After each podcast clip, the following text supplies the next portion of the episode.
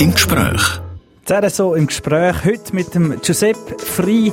Er führt in Chur eine der erfolgreichsten Sportmanagementfirmen von der Schweiz. Bei ihm stehen der Nina Schurter, der Beat Feutz und der Carlo Janka unter Vertrag. Unter anderem. Er hat aber auch schon schwere Zeiten müssen durchmachen, zum Beispiel nach dem Unfall von Daniel Albrecht. Als ich Giuseppe Frei getroffen war es auch nicht so erfreulich. Das war nämlich an der Pressekonferenz zum Rücktritt vom Olympiasieger Sandro Piletta. Und er hat mir erzählt, ob er eigentlich mehr Freund oder Geschäftsmann ist und was für die Sportler und Manager eigentlich noch wichtig ist. Mein Name ist Dario Linder. RSO im Gespräch. Zuerst so im Gespräch mit dem Giuseppe Frei. Er ist erfolgreicher Sportmanager. Erst gerade vor kurzem ist einer von seinen Athleten zum Sportler des Jahres gewählt worden.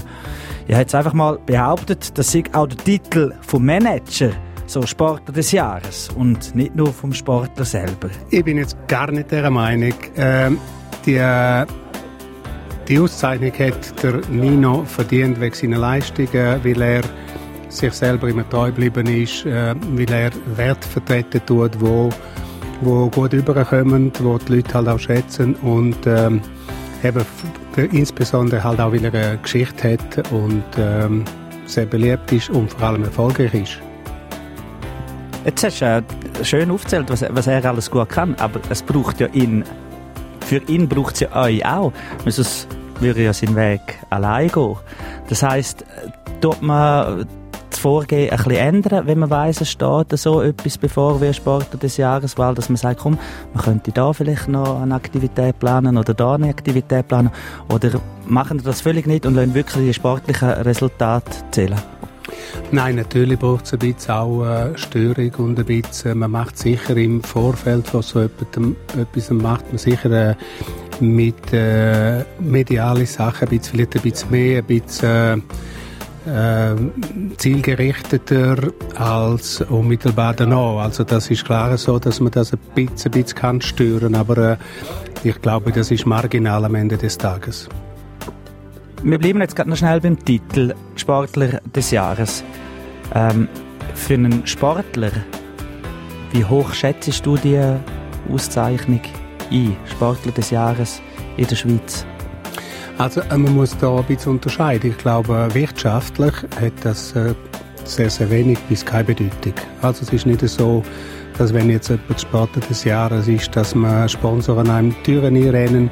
Auf die andere Seite für den Sportler emotional ist das natürlich schon ein großer, großer Titel, weil es sind äh, die besten Sportler von der Schweiz äh, während einem Jahr werden da auszeichnet und wenn es Nummer eins ist und wenn es Nummer zwei Federer heißt und so und, und Kolonien und, und Feuz und so weiter, dann muss man sagen, dann ist das natürlich emotional für den Sportler sehr, sehr bedeutungsvoll und insbesondere für den Nino ist das sehr wichtig, dass er diesen Titel endlich einmal gewonnen hat. Das ist der erste Teil vom RSO im Gespräch. Der Sportmanager Giuseppe Frei hat auch schon schwere Zeiten müssen durchmachen Wie es ihm nach dem Unfall vom Skirennfahrer Daniel Albrecht gegangen ist, das erzählt er mir im zweiten Teil gerade hier auf RSO.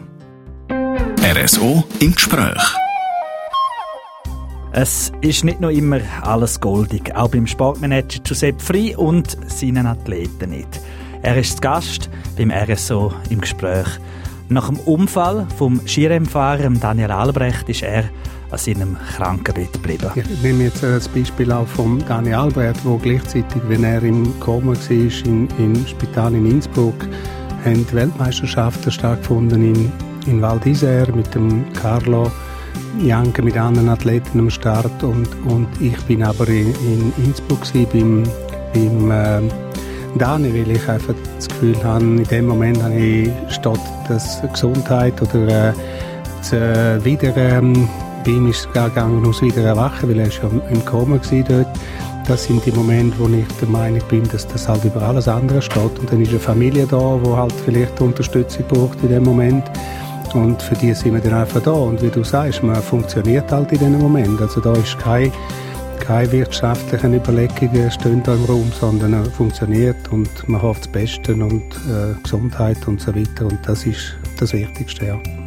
Ist es auch so, dass das sehr wichtig ist, dass du nicht nur Manager bist, sondern dass du auch, wie soll ich sagen, vielleicht fast Freund bist von den jeweiligen Athleten?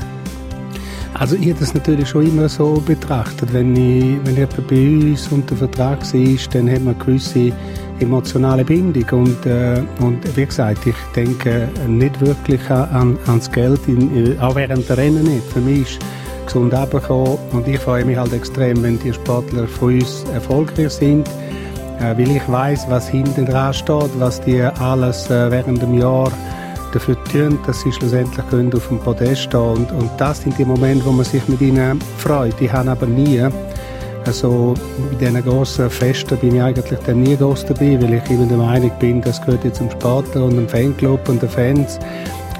Das ist dann, das blenden wir natürlich aus. Also der Moment ist schön, man freut sich und nachher ähm, geht man schnell zur Tagesordnung über. Also gleich mehr Freund von den Athleten als Manager. Gut, Geld verdienen muss er gleich.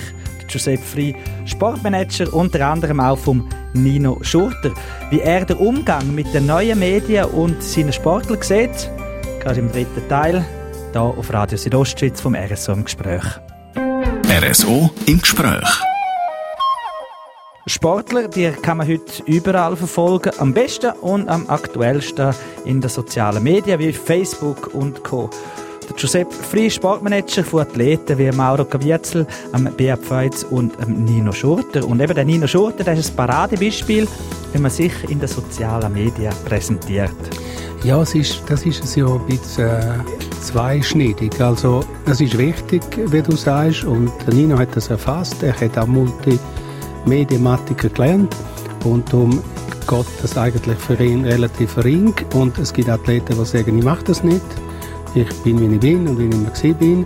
Und auch das muss man akzeptieren. Natürlich aus Sicht von Partner, Sponsor ist es leider so, dass die halt die Reichweiten äh, checken und dass die sagen, ich habe schon solche, die, gesagt haben, sie müssen gar keinen Sportler bringen, der nicht mindestens 100'000 Followers hat. Solche, die, die, die weniger haben, interessieren uns gar nicht. Und äh, ich akzeptiere beides. Und wir unterstützen dort den Athlet äh, so viel wir können, aber wir zwingen keinen zum zu machen. Wenn einer sagt, oh, ja, das ist nicht, ähm, das ist nicht mein Ding und ich habe eigentlich nicht so Lust, akzeptieren wir das auch. Er muss vielleicht wissen, dass er äh, bei den Sponsoren vielleicht nicht so hoch im Kurs steht. Das, das müssen wir ihm natürlich dann schon auch klar sagen. Aber äh, wir würden nie jemanden in so reindrücken, in eine Rolle rein, die ihm nicht behagt.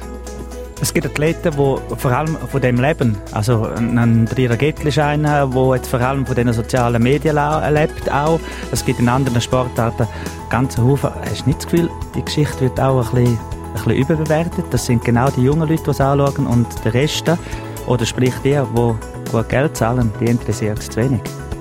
Es ist absolut so. Ich bin absolut der Meinung. Ich glaube, Darum muss man das auch selber machen und authentisch bleiben, wie es der, der Nino macht. Ich glaube, da kann auch nicht eine Agentur oder jemand anderes das machen für einen, weil solange man nicht, äh, so, sobald man nicht mehr authentisch ist, dann, dann kommt man äh, unglaubwürdig rüber und dann zählt das gar nicht. Und ich bin ganz bei dir, wenn man schaut, was die YouTube-Stars machen, das kann jetzt natürlich auch ein, ein Danny McGaskill sein, wo, wo die verrücktesten Sachen macht, wo austauschbar ist. Der kann das heute auch machen und man macht das woanders und hat natürlich große Reichweiten. Aber es ist einfach, die Geschichte ist so kurzlebig. wenn ich bei dem Fall bin, dann macht er das heute auch und in drei Monaten das woanders und dann ist im selben Moment ist wieder die neue Destination und, und darum muss man das schon relativieren, das Ganze. Das ist das RSO im Gespräch mit dem Sportmanager Giuseppe Frey Nachzuhören, jederzeit unter südostschweiz.ch. RSO im Gespräch.